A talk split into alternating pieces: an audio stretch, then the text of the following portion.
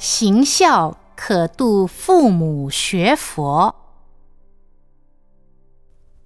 老人家要如何修持佛法？老人家或者自己的父母，或者是我们的祖父母，要怎么样来修持佛法？这个问题问得很好，因为我们中国文化。有一句话叫“慎终追远”。我们父母或者祖父母还在的时候，除了在生活方面、医药、饮食使他没有缺少以外，在精神生活、信仰方面，我们还要使他来信仰佛教。信仰佛教以后，他自己就知道，啊，信仰佛教很好，怎么做人，怎么做事。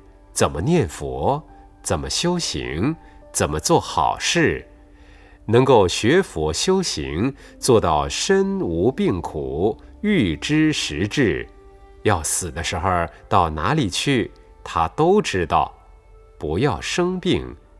你想想看，这样的慎终，该多么好啊！很多人因为他没有学佛修行，或者是他一生所做的坏事很多。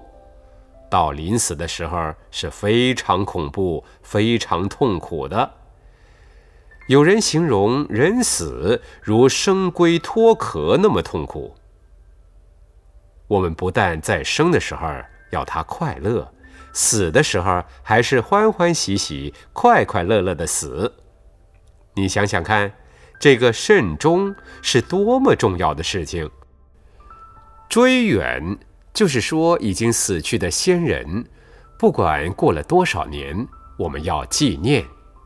这个纪念就是追远。比如说，我们清明要去扫墓，这些事情都是。那么，你希望老人家来皈依信佛，很简单，只要你做一个孝子、孝孙、孝女，他一高兴。你叫他皈依学佛，他就来了。假如你信佛以后行为不改，还是为非乱作，自己都不检点，你要你的父母长辈信佛，他哪里会信佛呢？所以说，要怎么样使你的祖父母、父母信佛？第一，就要知道行孝道。假使你只讲做不到，他们不但不会信佛，反而还要诽谤三宝。所以你就知道要父母、祖父母、老人家来信佛修行，自己首先来修行。